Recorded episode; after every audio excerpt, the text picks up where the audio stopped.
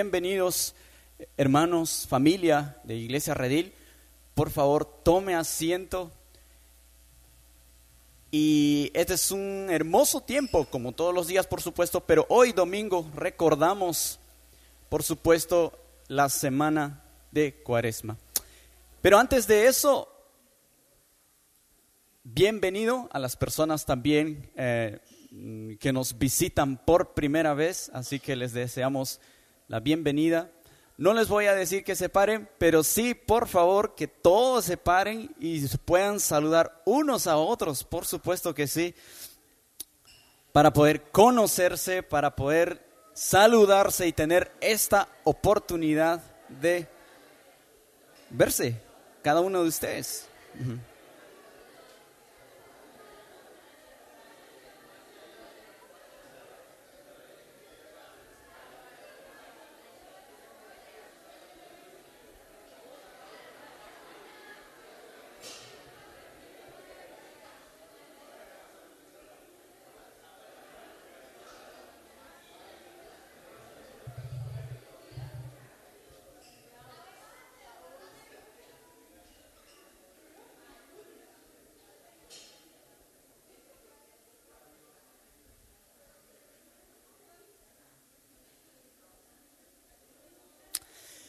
Muy bien, también recordarles que deben llenar la tarjeta de información que ya les ha sido entregado al ingreso de esta bodeguita. Y si aún no tienes esta tarjetita, por favor, ahí tenemos a nuestros colaboradores que les pueden dar una tarjetita y esta pueden llenarla de información. Es un tiempo también gozoso pero también un tiempo que para nuestro mente y corazón no podemos entender lo que está pasando en el mundo. Y ahora, por supuesto, no es excepción en Corea del Norte. Ha vuelto a subir como en primera posición como uno de los países donde hay más persecución en el mundo. Eh, a excepción del último informe del último año, tenemos una actualización donde este país pues ya registra más perseguidos. Em, podemos ver el sufrimiento y la dificultad que están atravesando eh, nuestros hermanos misioneros, que no solo son eh, llevados a la cárcel, sino también son sentenciados y golpeados y tratados de una manera inhumana. Son víctimas de tortura y también de violencia sexual. Así es de fuerte este país. Y por supuesto, nuestro corazón puede preguntarse qué está haciendo Dios en este tiempo, ¿verdad? Así que le invito a tener una oración, reunirse de tres o dos para poder orar por los misioneros cristianos ahí que están trabajando en primera línea llevando el Evangelio en este país. Así que les invito, por favor, reunirse de dos o tres personas y orar por este país que es Corea del Norte.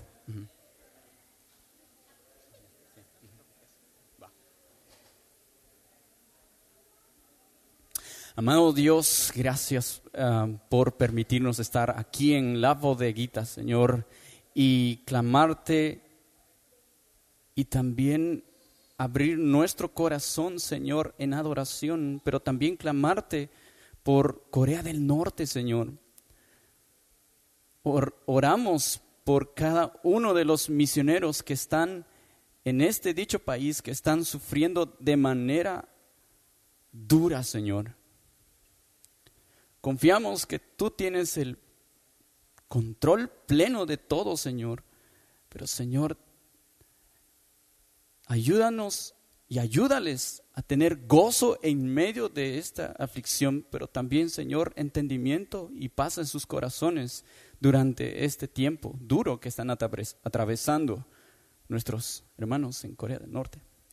Pero también gracias, Señor, porque aún tenemos esta libertad de reunirnos y orar y adorarte, Señor, aquí en Guatemala. Señor, que esos o que nuestros hermanos cristianos que están en Corea del Norte gocen, Señor, aún en medio de estos sufrimientos. Te rogamos, Señor, todo en este en tu precioso nombre de tu Hijo Jesucristo, Jesús. Amén. Amén. También invitar a los papás de, de, los niños de entre 3 a 11 años, llevar a sus pequeños hijos a la clase que ahí estará esperando su maestro o su maestra. Esto lo hacemos por seguridad para que los padres puedan pues llevarle hasta el salón con mucho cuidado y también conocer a los maestros y, y, y también en esta ocasión después los padres al final, al final de todo puedan pasar por sus hijos. Así que el día de hoy nuestra introducción a la serie Camino a la Resurrección, estamos en tiempo de cuaresma, eso significa que como iglesia estaremos reflexionando sobre el perdón de Jesús eh, que Jesús compró en la cruz. Por esa razón estaremos estudiando el final del Evangelio de Lucas, que nos manifiesta la muerte y resurrección. Pero como no todo termina en la cruz, veremos también las implicaciones de su resurrección para nosotros. Antes de invitar a nuestro pastor eh, Salvador, por favor aproveche las sillas que estén vacías, por favor cúbranlos así que más, y eso nos permite que más personas puedan sentarse también en, estas, en estos asientos. Así que por favor les invitamos a cubrir estas, estos asientos vacíos. Así que eh, invitamos al pastor Salvador Vivas que nos estará, ah, que estará tocando y predicando Lucas capítulo 24 del versículo 1 al 12. Así que oremos. Dios, amado Señor, gracias por la vida del pastor Salvador, pero también, Señor, gracias porque tu palabra que hoy nos trae, Señor, es de mucha bendición, Señor. Abre nuestros corazones y nuestro entendimiento. Y también, Señor, por medio de tu Espíritu Santo, ayuda a Salvador para transmitir tu mensaje, porque es tu mensaje, Señor, para nosotros, Señor. Eh, entonces oramos de esta manera en nombre de Cristo Jesús. Amén. Gracias, eh, Milton. Aunque se siente raro que me digas pastor tantas veces. Pero está bien. Gracias, hermano. Eh, bueno, querida iglesia, eh, buenos días. Qué bueno poder verles hoy y continuar, como decía Nilton, con, con, nuestra serie Camino a la Resurrección. Hoy precisamente iniciamos los, las tres secciones de Lucas 24 que nos hablan sobre las implicaciones de la resurrección de Jesús para los discípulos. Eh, y antes de entrar directamente a nuestro pasaje, me gustaría eh, poder leerles otro pasaje que habla sobre la importancia de la resurrección. Este pasaje es Primera de Corintios, capítulo 15. Voy a leer del versículo 3 al 8 y después del 12 al 15, que dice lo siguiente. Porque yo les entregué en primer lugar lo mismo que recibí que Cristo murió por nuestros pecados, conforme a las escrituras, que fue sepultado y que resucitó al tercer día, conforme a las escrituras, que se apareció a Cefas y después a los doce. Luego se apareció a más de 500 hermanos a la vez, la mayoría de los cuales viven aún, pero algunos ya duermen. Después se apareció a Jacobo, luego a todos los apóstoles y al último de todos, como a uno nacido fuera de tiempo, se me apareció también a mí. Versículo 12. Ahora bien, si se predica que Cristo ha resucitado de entre los muertos, ¿cómo dicen algunos que no hay resurrección de los muertos? Y si no hay resurrección de muertos, entonces ni siquiera Cristo ha resucitado. Y si Cristo no ha resucitado, vana entonces es nuestra predicación y vana también la fe de ustedes.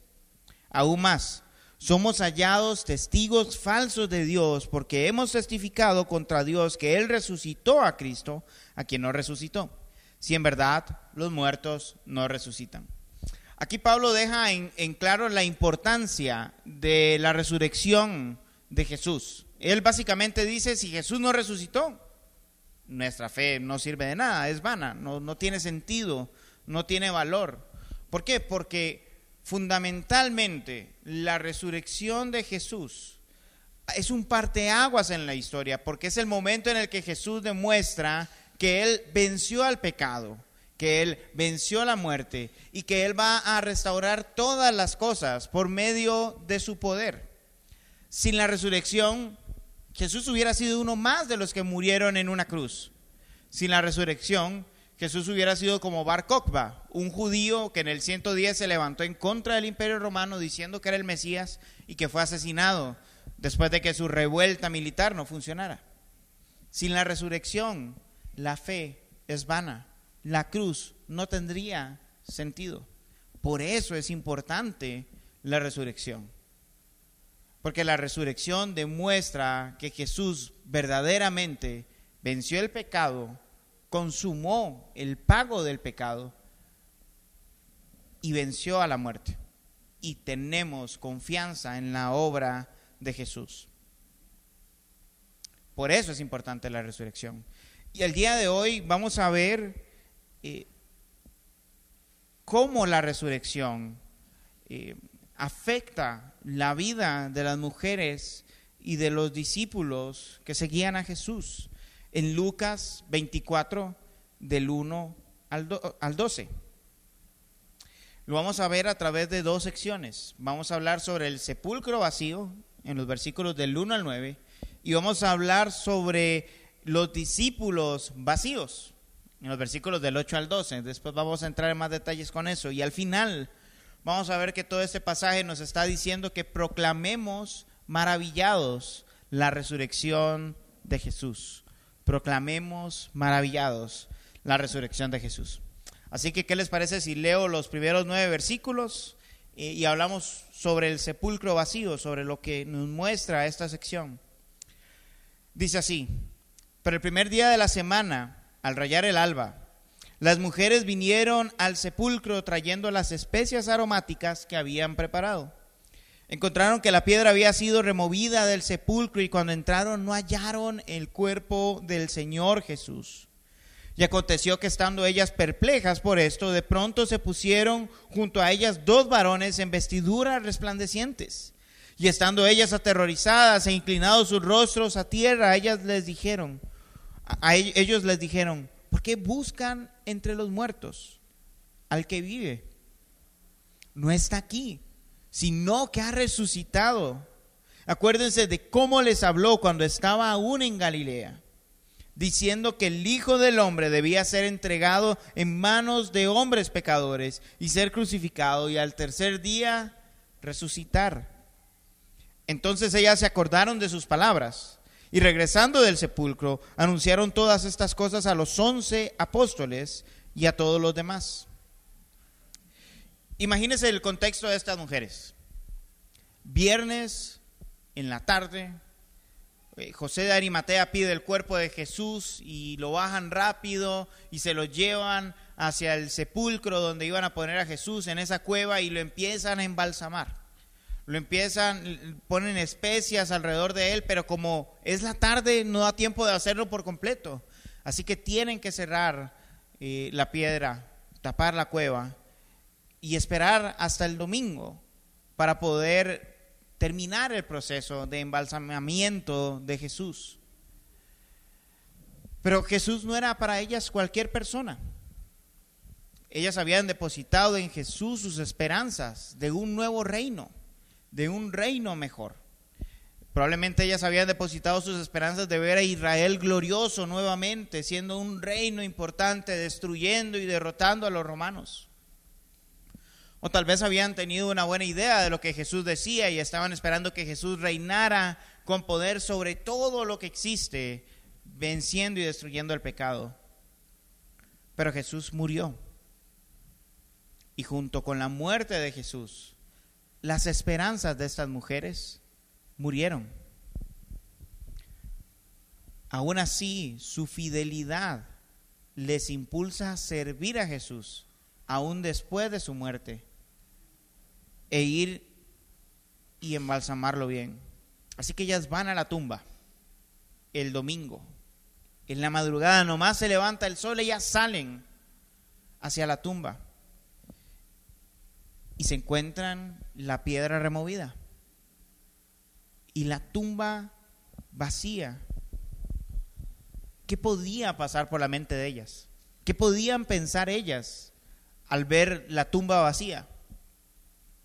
El versículo 4 nos dice que ellas estaban perplejas, o sea, estaban anonadadas, estaban, no sé ni qué palabra utilizar, aturdidas, confundidas ante el evento que estaba frente a ellas. El maestro no está. El cuerpo de Jesús no está. Pongámonos en los zapatos de ellas. ¿Qué podían pensar? Mateo y Marcos nos dicen que las mujeres se preguntaban, preguntaron a los ángeles, preguntaron a un jardinero, ¿a dónde se llevaron el cuerpo del maestro? Eh, Lucas no entra en esos detalles, eh, pero nos deja en la mente la idea de que ellas no sabían qué estaba sucediendo y pues lo menos probable era pensar en una resurrección. Piensen por un momento en un ser querido que han perdido. Eh, jamás usted se va a imaginar que va a ir a dejar flores a la tumba y que no va a estar eh, el cuerpo, que va a estar abierta a la tumba y el cuerpo no va a estar ahí. Jamás van a pensar, si esa es la situación, que esa persona resucitó. A pesar de que nosotros sabemos que Jesús resucitó dos mil años después. Sin embargo, lo que ellas menos piensan es lo que realmente sucede. Jesús resucita, Jesús se levanta de la tumba. Y para que ellas puedan ser conscientes de lo que está pasando, el Señor envía dos ángeles para que hablen con ellas. Y siempre que aparecen ángeles en el texto bíblico no es cualquier cosa. Algo importante se va a decir o algo importante va a suceder. Y en este caso ambas cosas es verdad. Ellos iban a dar un mensaje sumamente importante para la fe cristiana y para el universo entero. Porque un acontecimiento realmente importante sucedió. ¿Por qué buscan entre los muertos al que vive? Jesús vive. Jesús está vivo, se pudieron preguntar las mujeres. Pero nosotros lo bajamos de la cruz. Nosotros vimos la herida en su costado, la herida en sus manos, en sus pies. Nosotros vimos de cerca las heridas que la corona de espinos hizo en su frente. Nosotros tocamos su rostro desfigurado por los golpes. Nosotros sentimos lo liviano que estaba al haber perdido toda su sangre y todo el líquido en su cuerpo. Jesús vive. Los ángeles terminan de confirmar esto diciéndole, recuerden, en Galilea el Señor Jesús les dijo que esto tenía que suceder. Y es lo que están viviendo. Y no quiero hacer spoilers de lo que va a venir en los siguientes dos, pasajes de Lucas 24, que probablemente los que van a predicar van a hablar de esos pasajes del Antiguo Testamento que mencionan la resurrección de Jesús. Pero sí quiero mencionar las ocasiones en las que Jesús dijo que esto era lo que tenía que suceder. Antes de irse hacia Jerusalén, en su segundo año de ministerio, o sea, probablemente un año antes de que estos eventos ocurrieran, Jesús en Lucas 9, 21 y 22 dice lo siguiente. Pero Jesús, advirtiéndoles severamente, les mandó que no dijeran esto a nadie. Y les dijo, el Hijo del Hombre debe padecer mucho y ser rechazado por los ancianos, por los principales sacerdotes y los escribas, y ser muerto y resucitar al tercer día. Reflexionemos en la magnitud de esto. Un año antes, Jesús le está diciendo a los discípulos lo que iba a suceder. Y pasó exactamente como él lo dijo lo rechazaron los principales líderes del pueblo judío, lo crucificaron y está resucitando el tercer día. Semanas después él vuelve a hacer lo mismo. En Lucas 9, en los versículos del 43 al 45, dice, mientras todos se maravillaban de todas las cosas que hacía, Jesús dijo a sus discípulos, hagan que estas palabras penetren en sus oídos, porque el Hijo del Hombre va a ser entregado en manos de los hombres. Pero ellos no entendían estas palabras y les estaban veladas para que no las comprendieran y temían preguntar a Jesús acerca de ellas. Los discípulos lo escucharon, no una, dos veces, incluso tres veces, y vamos a ver el tercer pasaje más adelante, pero ellos temían preguntarle a Jesús porque, yo no sé ustedes, pero si yo les dijera, ustedes hoy, bueno, en un año me van a asesinar y al tercer día me voy a levantar, ustedes van a estar diciendo qué clase de locura está diciendo Salvador, o sea, qué, qué, está pensando. Y nadie va a querer hablar conmigo porque, pues soy un loco, ¿no? Estaría muy loco. Algo así estaba pasando con los discípulos. Y una semana antes de morir, tal vez un poquito más, antes de entrar a Jerusalén, Lucas 18, del 31 al 35, dice lo siguiente. Tomando aparte a los doce discípulos, Jesús les dijo, miren, subimos a Jerusalén y se cumplirán todas las cosas que están escritas por medio de los profetas acerca del Hijo del Hombre, pues será entregado a los gentiles como se entregó a los romanos, y será objeto de burla, como hicieron los soldados, afrentado y escupido, como está registrado en Lucas 23, y lo azotarán, después lo matarán, y al tercer día resucitará. Pero ellos no comprendieron nada de esto. Este dicho les estaba encubierto y no entendían lo que se les decía. Jesús lo advirtió. Esto tenía que pasar. Él tenía que morir en la cruz, Él tenía que resucitar. Sin embargo, en su momento los discípulos y esas mujeres que eran parte de quienes seguían a Jesús, que eran discípulos de Jesús, no entendieron el mensaje de Jesús. Y ahora que los ángeles le muestran a las mujeres esto, que les dicen, ellas logran visualizar y entender lo que Jesús estaba diciendo. ¿Y cuál fue el resultado? De que ellas entendieran que Jesús había resucitado. ¿Cuál fue? Maravilladas, salen corriendo hacia los discípulos y les dicen, Jesús resucitó. Esas mujeres que llegaron probablemente en silencio a la tumba, domingo en la mañana, salieron de ellas gritando prácticamente, que Jesús había resucitado. Esas mujeres que entraron llenas de tristeza porque su maestro había muerto, salieron llenas de gozo y de alegría porque Él había resucitado. Esas mujeres que habían perdido toda esperanza ante la muerte de Jesús, salieron llenas de esperanza y de un significado nuevo para su vida por la resurrección de Cristo Jesús. Ellas proclamaron maravilladas la resurrección de Jesús. Y aquí quiero hacer una pequeña pausa para hablar de dos cosas que aunque no están relacionadas con, nuestro, con nuestra idea central, probablemente generen dudas y son importantes de mencionar. La primera, como hace dos semanas mencioné, eh, cada evangelio tiene una narración, una narración un poco diferente respecto a los eventos que ocurrieron en, esa última semana de Jesús. En general, los evangelios tienen diferentes perspectivas respecto a todos los acontecimientos que rodearon a Jesús.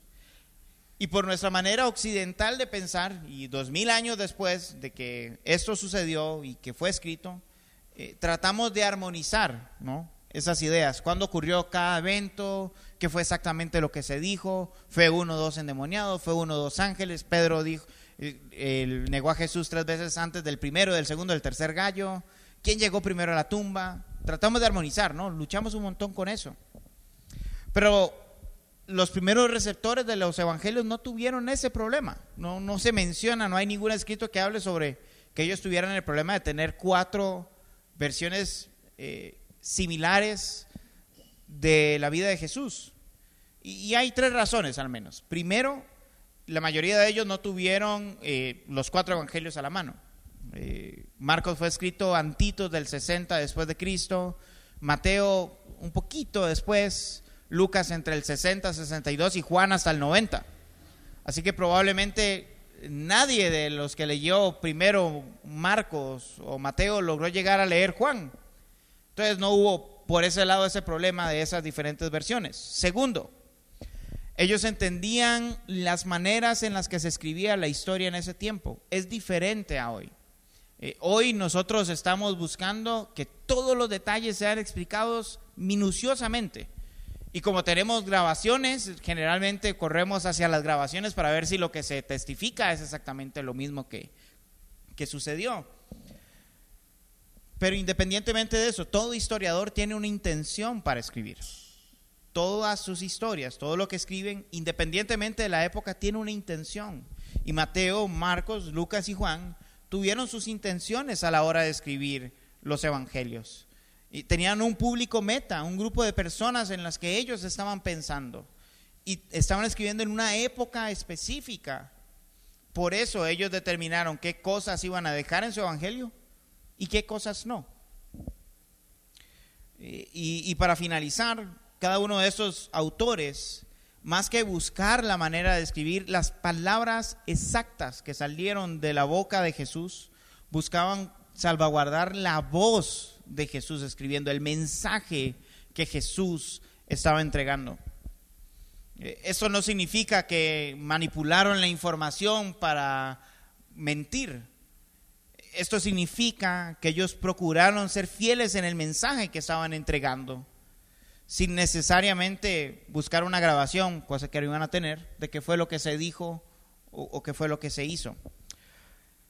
Si quieren más información sobre esto, podemos hablar después del servicio o en, o en otro momento. Me pueden invitar a un café, a una pizza, yo no me enojo.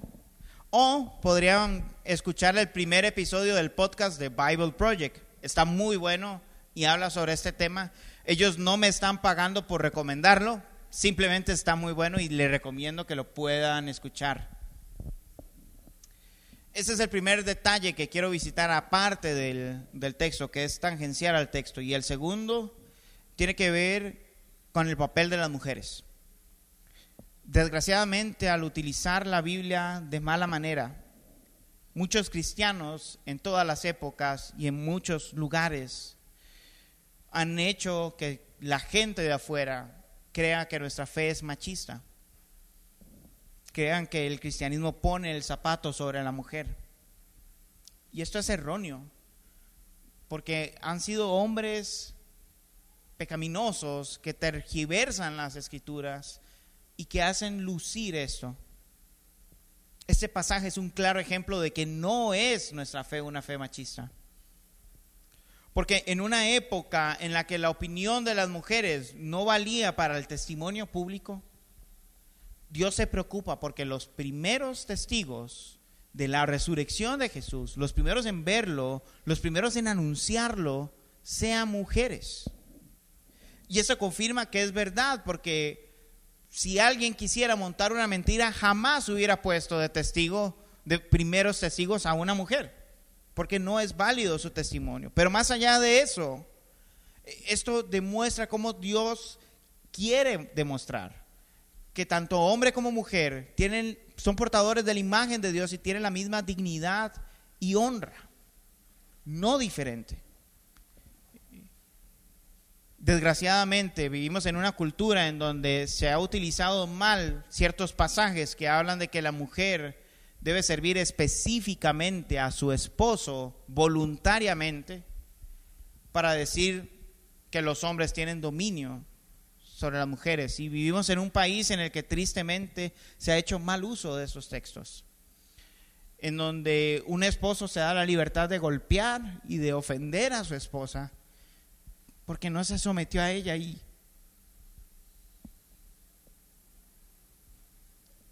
No es eso lo que nos enseña la Biblia.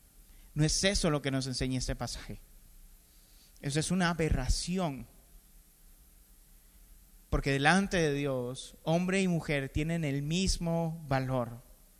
Porque Jesús murió en la cruz por hombres y mujeres. Así que gloria a Dios porque las primeras testigos de la resurrección fueron mujeres, porque las primeras en proclamar el Evangelio fueron mujeres, porque eso nos recuerda que delante de Dios somos igual de valiosos. Merecemos la misma honra, portamos la misma imagen de Dios. Volviendo al texto y dejando de lado estos dos paréntesis, las mujeres al escuchar la noticia de la resurrección de Jesús deciden ir a contárselo a los discípulos. Y, y, otra vez vean el contraste que se marca acá. Ellas llegan tristes, acabadas, desconsoladas, y salen por la resurrección de Jesús contentas, alegres, gozosas. Y esa debería ser una gran lección para nosotros, porque la resurrección de Jesús no son un poco de palabras, no es un cuento, no es un poco de palabras escritas en un papel, no es simplemente una doctrina fundamental, es algo de vida, es algo que implica a nuestra vida, que la transforma, que la cambia. Pablo lo mencionó en Primera de Corintios. ¿Por qué? Porque la resurrección cambia la manera en la que nosotros vemos el mundo, nos da un propósito. Porque si no hubiera resurrección, ¿cuál sería la diferencia entre el budismo, el hinduismo, eh, el islam, el cristianismo o cualquier otra religión? Dan lo mismo. Esfuérzate por llevar una buena vida y, y cuando mueras, se acabó. Obviamente cada religión apuesta a su a su vida eterna en sus maneras, pero la única que tiene el testimonio fehaciente de alguien que resucitó, de alguien que venció la muerte y vive eternamente, es el cristianismo por Jesús. Nosotros podemos confiar por la resurrección de Jesús que nosotros tenemos vida eterna, que somos transformados y que seremos glorificados como dice Romanos 8 del 28 al 30. Y sabemos que los que aman a Dios, todas las cosas cooperan para bien. Esto es para los que son llamados conforme a su propósito. Porque a los que de antemano conoció, también los predestinó a ser hechos conforme a la imagen de su Hijo, para que Él sea el primogénito entre muchos hermanos. A los que predestinó, a estos llamó. A los que llamó, a estos también justificó. Y a los que justificó, a estos también glorificó seremos glorificados. Seremos glorificados como Jesús lo fue. Él resucitó en un cuerpo en gloria y nosotros resucitaremos en un cuerpo en gloria por su obra. ¿Acaso eso no debe cambiar la manera en que vemos el mundo entero? ¿Por qué seguir procurando el placer temporal del pecado cuando ya hoy podemos disfrutar de la presencia del Señor en nuestras vidas. Este mundo no es todo lo que tenemos. Así que el pecado y sus pequeños placeres eh, no es todo el placer que podemos disfrutar, podemos disfrutar de un placer todavía muchísimo más grande y pleno. Y eso lo vemos a la luz de la resurrección de Jesús.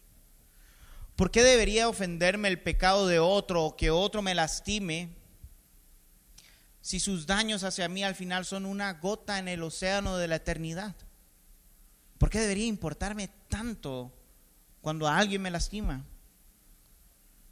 ¿Por qué la enfermedad y la muerte deberían de tenerme ansioso, desesperanzado, con miedo, si mi cuerpo eventualmente será glorificado. Y ojo, no estoy diciendo que esté mal sufrir eh, o que esté mal sentir dolor ante la muerte o ante la enfermedad, eso es natural. Pero como dice Pablo en primera de Tesalonicenses 4, ya nosotros no nos entristecemos como los gentiles que no tienen esperanza. Nuestra tristeza se ve a la luz de la resurrección. Este es un trago amargo que va a pasar nada más. Una vez alguien, eh, alguien me dijo que, mm, yo tenía poca fe porque yo no oro para que el Señor me dé olfato. Eh, los que no saben, yo no tengo olfato, yo nací sin olfato. Ah, y lo que yo pensé fue algo que me dijo mi esposa en su momento, o sea, ¿para qué quieres, o sea, para qué querrías oler tu sudor y todo el resto de dolores que salen de ti? No, Dios te está salvando de ti mismo, ¿no? Y yo, pues sí, ah, ¿para qué va a pedir sanidad por eso? Pero dejando la broma de lado, Dios está preparando mi olfato para que cuando Cristo regrese yo pueda tener la sensación maravillosa de oler todo lo que sea perfecto, sin la necesidad de contrastarlo con los olores feos que ustedes han sentido. Esa es una gran bendición. Pero ahora llevémoslo a un terreno más serio. Aquellos que sufren enfermedades terminales. Aquellos que cargan con enfermedades que duelen, que lastiman. Va a pasar. Nuestra confianza es la resurrección de Jesús. No es eterno el sufrimiento. Porque Jesús es nuestra esperanza. Porque Él resucitó. Eso va a terminar. La clave para entender y ver el mundo bien es la resurrección de Jesús. Tenemos que contrastar nuestros dolores, nuestros pecados y nuestras vidas con la tumba vacía. No con el ideal que nosotros tenemos de vida, con la tumba vacía. Eso cambió a las mujeres y eso nos puede cambiar a nosotros y nos debería llevar a que proclamemos maravillados la resurrección de Jesús. Ahora, la segunda parte de este pasaje hace un contraste entre el creer en Jesús, en su resurrección, y no creer en ello. Y vamos a leer otra vez versículos 8 y 9, pero los versículos del 10 al 12 para hablar de los discípulos vacíos. Entonces ellas se acordaron de sus palabras y regresando del sepulcro anunciaron todas estas cosas a los once apóstoles y a todos los demás. Eran María Magdalena y Juana y María la madre de Jacobo. También las demás mujeres con ellas decían estas cosas a los apóstoles. A ellos estas palabras les parecieron como disparates, no las creyeron. Pero Pedro se levantó y corrió al sepulcro, inclinándose para mirar adentro vio solo las envolturas de lino y se fue a su casa maravillado de lo que había acontecido. Recordemos que las mujeres corren ¿no? hacia los discípulos para anunciar. Ellas están emocionadas porque vieron la tumba vacía, vieron a los ángeles, recibieron el mensaje de los ángeles. Y ellas van a los discípulos y les cuentan, probablemente esperando que ellos digan, wow, resucitó Jesús, qué genial, qué maravilloso y ellos creen que fueran disparates. Ellos no creen. Hermanos, es muy probable que la mayoría de veces en las que nosotros vamos a compartir el Evangelio vamos a compartir a Jesús y su resurrección, nos pase lo mismo que a las mujeres. Si los mismos discípulos cercanos de Jesús, que caminaron tres años con ellos, que recibieron tres veces la anticipación de que Él iba a morir, iba a resucitar, no creyeron, ¿cómo vamos a esperar que cuando nosotros compartamos el Evangelio, el 100% de las personas crean el 100% de lo que les digamos? Solo el Espíritu Santo puede cambiar el corazón de alguien al recibir el Evangelio. Y por eso debemos estar animados. Porque es muy probable, esto se lo puedo asegurar y no es que sea profeta, pero en el momento en el que comparte el Evangelio, más de alguna persona no va a creer en él. Fijo. Pero eso no nos debe detener, porque va a haber quien sí crea. Y vamos a ser capaces de ver la maravillosa gracia del Señor obrando en la vida de alguien y haciendo que sea nuestro hermano y crea en Jesús y venga de la muerte a la vida. No nos desanimemos. Confiemos en el Espíritu Santo y proclamemos maravillados la resurrección de Jesús. Pero veamos otra vez a los discípulos. No se nos dice mayor cosa de ellos, solo que pensaron que eran disparates y no creyeron. Ellos no creyeron y siguieron tristes, sin esperanza, en silencio. En ese momento estaban vacíos, discípulos vacíos, por no creer en la resurrección de Jesús. Y esto es así hasta, cuidado con el spoiler, hasta que Jesús se les aparece. Y de eso vamos a hablar los próximos dos domingos. Muchas veces nos parecemos a los discípulos. vivimos vidas que han escuchado todo de Jesús, pero que no viven creyendo en la resurrección de Jesús. ¿A qué me refiero? A que en el día a día hacemos las cosas sin esperanza, nos quejamos de todo sin esperanza, como si no existiese la esperanza de la resurrección entre los muertos. Por ejemplo, ¿vives una maternidad o una paternidad en desesperanza? Y, me refiero, padres, a si les angustia el hecho de, de que como padre o como madre cometen fallas constantemente. Todos los papás saben que cometen fallas y todos los hijos saben que sus papás cometen fallas también. La resurrección debería de cambiar ese agobio en el corazón. ¿Por qué? Porque hay una esperanza para su hijo mayor que ustedes. Ese es Jesús el resucitado. Él es la esperanza de sus hijos, no ustedes. Él fue perfecto, ustedes no necesitan serlo. Pueden descansar en la resurrección de Jesús. Y probablemente les pese también el pecado que hay en ellos y el hecho de que puedan creer en Jesús y ser salvos. Jesús puede hacer eso, Él resucitó. Ustedes no pueden darle vida nueva a sus hijos, pero Jesús sí.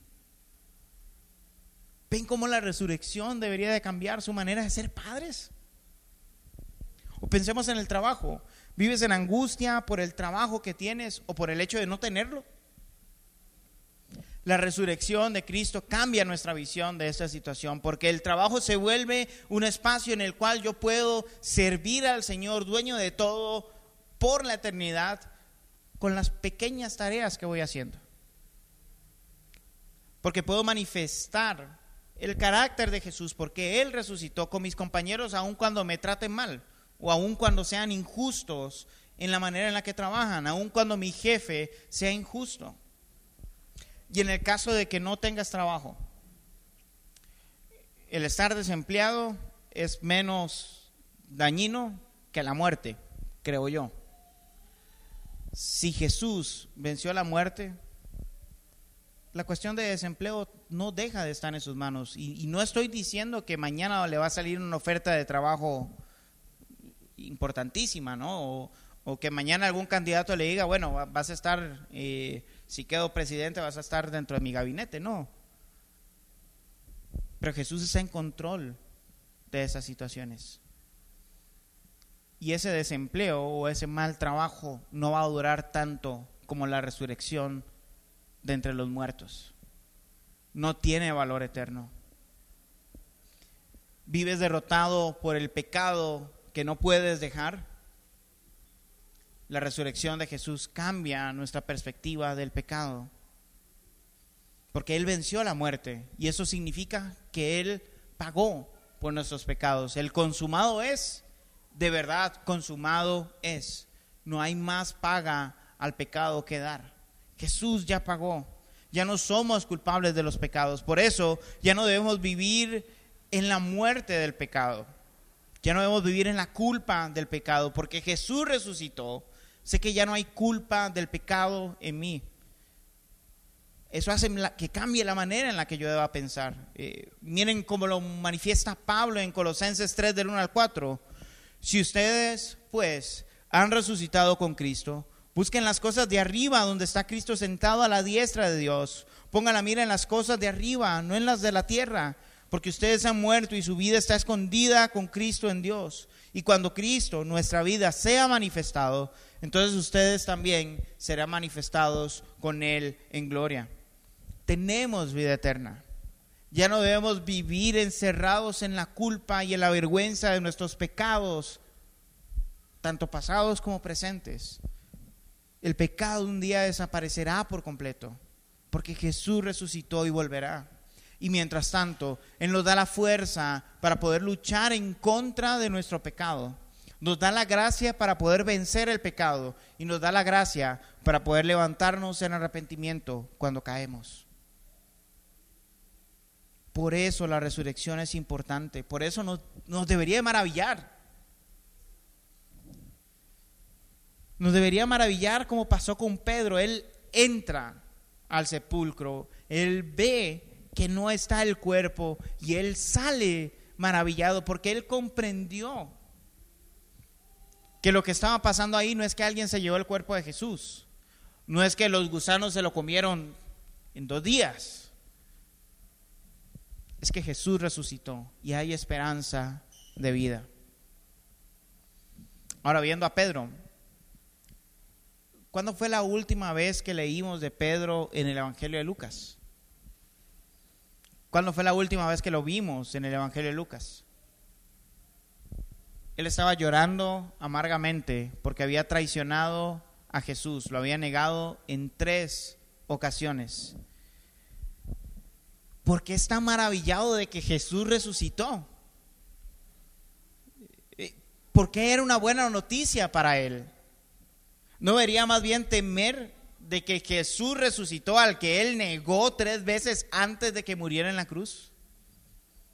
No debería estar como esas personas que le deben a todo mundo y andan con una capucha puesta y escondidos para evitar que los vean. ¿Por qué él se maravilla? Porque Pedro sabía que Jesús, al morir y resucitar, estaba perdonando todos los pecados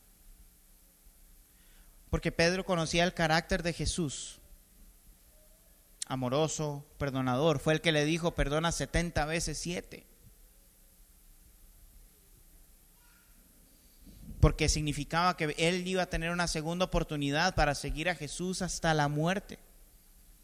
Y de verdad que lo hizo, porque lo siguió hasta la muerte. Pero por encima de todo eso, él estaba maravillado porque Jesús cumplió realmente su palabra de que iba a resucitar. Y si cumplió eso, lo cumple todo. Él es el Mesías, Él es el Rey. Nosotros deberíamos de responder de la misma manera. Nuestro pecado, las veces que le fallamos a Dios, no nos alejan de Él si estamos en Cristo. Si reconocemos que en nosotros no hay otra esperanza más que Cristo, estamos seguros de que la resurrección tiene implicaciones para nuestra vida. Que Él nos ha traído de la muerte a la vida. Que cuando pecamos podemos correr a la gracia de Dios porque ya hemos sido perdonados. Y el Espíritu Santo nos puede transformar y nos va a transformar. Porque la idea no es, la idea de Dios, o lo que vemos en la Escritura, no es que creyéramos en, en Jesús y viviéramos la vida que queramos, no. Que creyéramos en Jesús y como decía Romanos 8, que seamos hechos conforme a la imagen del Hijo. Su plan es transformarnos día a día. Por eso no es una licencia para pecar. Es una aliciente para vivir en santidad y para procurarlo a Él, para procurar su gracia proclamemos maravillados la resurrección de Jesús, esa gracia que hemos recibido, como las mujeres y como lo haría después Pedro y el resto de los discípulos también, cuando llegarían a creer en la resurrección de Jesús, cuando lo llegarían a ver. Su resurrección afecta directamente la manera en la que vemos el mundo, en la que vemos nuestras vidas. Y creo que es un buen momento para amarrar todas las aplicaciones que podemos ver en este pasaje a nuestras vidas. Eh, lo primero, eh, nos asombra la resurrección de Jesús. Eh, sé que hacía la misma pregunta la semana pasada sobre la cruz, pero es que, lo digo por experiencia propia, esto se vuelve muchas veces algo teórico Muchas veces sí, Jesús resucitó, Jesús murió en la cruz, pero hay champions, voy a ver el partido. Sí, Jesús murió en la cruz, Jesús resucitó, pero mi esposa me sirvió la comida fría. Sí, hay, hay champions, eh, perdón, hay resurrección de Jesús, hay, ah, hay cruz, pero mi esposo sigue siendo un insolente en la manera en la que me habla. Sí, Jesús murió en la cruz, Jesús resucitó, pero tengo problemas en la vida no nos damos cuenta de cómo la cruz y la tumba vacía transforman radicalmente todos esos problemas que mencioné. roguemos al Señor que nos permita vivir maravillados y asombrados ante la resurrección. Es algo sorprendente, sobrenatural, inexplicable. La ciencia no lo puede explicar. Es imposible explicar una resurrección. Segundo, esto nos lleva a compartir el Evangelio con gozo, porque Jesús está vivo. Hebreos dice que Él está sentado a la diestra del Padre en este momento. Acabamos de leer Colosenses que dice que busquemos las cosas de arriba, donde está Jesús sentado a la diestra de Dios. Él está vivo. Él nos observa cuando estamos predicando su Evangelio, cuando le estamos presentando a Él. Y Él va a traer a salvación al que ha de venir a salvación. ¿Eso no es maravilloso? Es maravilloso. Podemos predicar con gozo el Evangelio. Tercero, esto cambia nuestra perspectiva respecto a la muerte. No tenemos que temer a la muerte. No que no duela, no que no produzca ansiedad, pero no de manera que pensemos que allí se acaba todo. No, la muerte no es el final. Jesús resucitó. Nosotros seremos levantados con Él. Debemos, por lo tanto, vivir en clave de la tumba vacía, ver todas las cosas que nos pasan a la luz de la resurrección de Jesús. Ver todas las oportunidades que tenemos en nuestra vida de compartir el Evangelio con familiares, con amigos, con vecinos, con mis compañeros de trabajo, de estudios, a la luz de la resurrección de Jesús. Tiene implicaciones eternas la resurrección.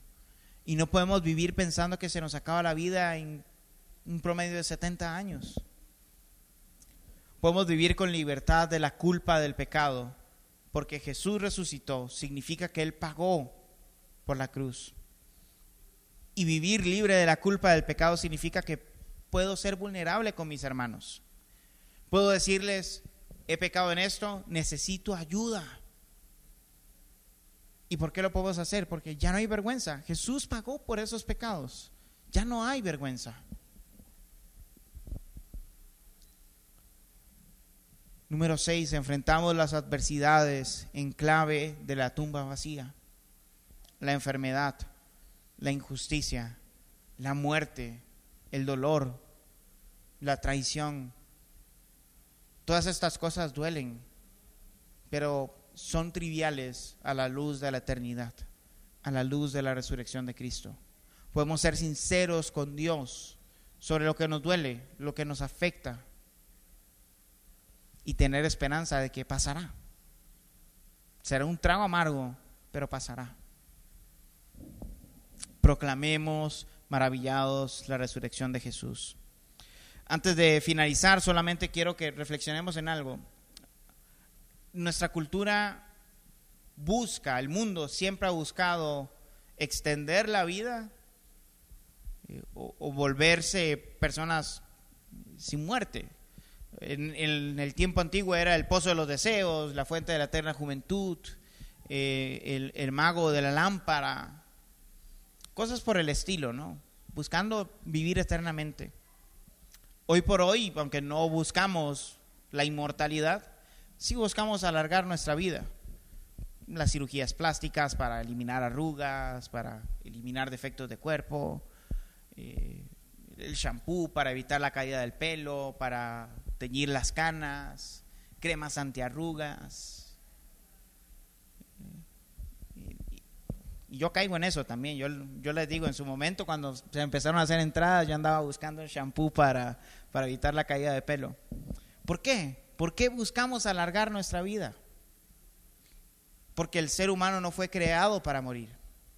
El ser humano fue creado para vivir eternamente junto a Dios, deleitándose en Dios. Jesús venció la muerte. Jesús es la respuesta a esos anhelos. No el mejor shampoo para la reconstrucción del cabello, no la mejor crema antiarrugas, no los mejores experimentos para alargar la vida cinco años. Jesús. Porque no solo nos da una vida eterna en el sentido de que no muera, sino una vida eterna en el sentido de que es plena en Él. Si hay alguien aquí que no es cristiano y, y tiene temor del futuro, de la enfermedad o de la muerte, si tiene miedo de ser visto como es por completo, te invito a preguntarte por qué. ¿Por qué el temor a la muerte? ¿Por qué el temor a la enfermedad? ¿Por qué el temor al futuro incierto? Yo creo que la respuesta es porque no hay nada asegurado, excepto Jesús, que resucitó de entre los muertos y que puede dar vida eterna. Si te interesa hablar más al respecto, al final del servicio podemos hablarlo o con alguna de las personas de la iglesia con toda confianza.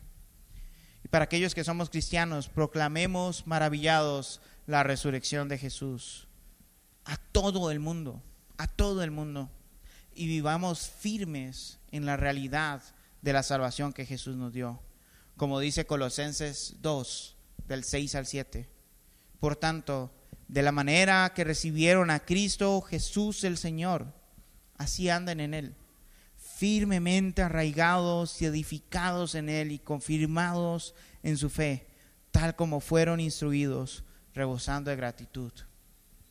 Arraiguémonos a ese Jesús que ha resucitado dentro de los muertos, que nos da vida. Y agradezcámosle por rescatarnos. ¿Les parece si oramos? Gracias Jesús porque nuestra vida no solo va a durar 70, 80 o 90 años y todo se acaba, sino que vamos a poder disfrutar de la vida eterna por tu obra en la cruz. Te rogamos, Jesús, que nos permitas día a día vivir con asombro por la resurrección, que podamos vivir haciendo, pensando y deseando y anhelando, Señor, a través de la resurrección de Jesús que Jesús sea cada vez más real en nuestra vida y que podamos ser transformados a tu imagen, Señor. Gracias por tu obra en la cruz, Jesús, y gracias por dejar la tumba vacía. Permítenos proclamar maravillados con gozo tu resurrección. Permítenos, Señor, que día a día lo que hagamos, lo que digamos, Señor, muestre que tenemos esperanza en Cristo Jesús, en su resurrección. Perdónanos cuando lo hemos hecho de menos y ayúdanos a pensar en clave de tumba vacía en el día a día, Señor. A pensar conforme a la realidad de que tú resucitaste, Jesús, y nosotros resucitaremos cuando tú regreses. En el nombre de Jesús oramos. Amén.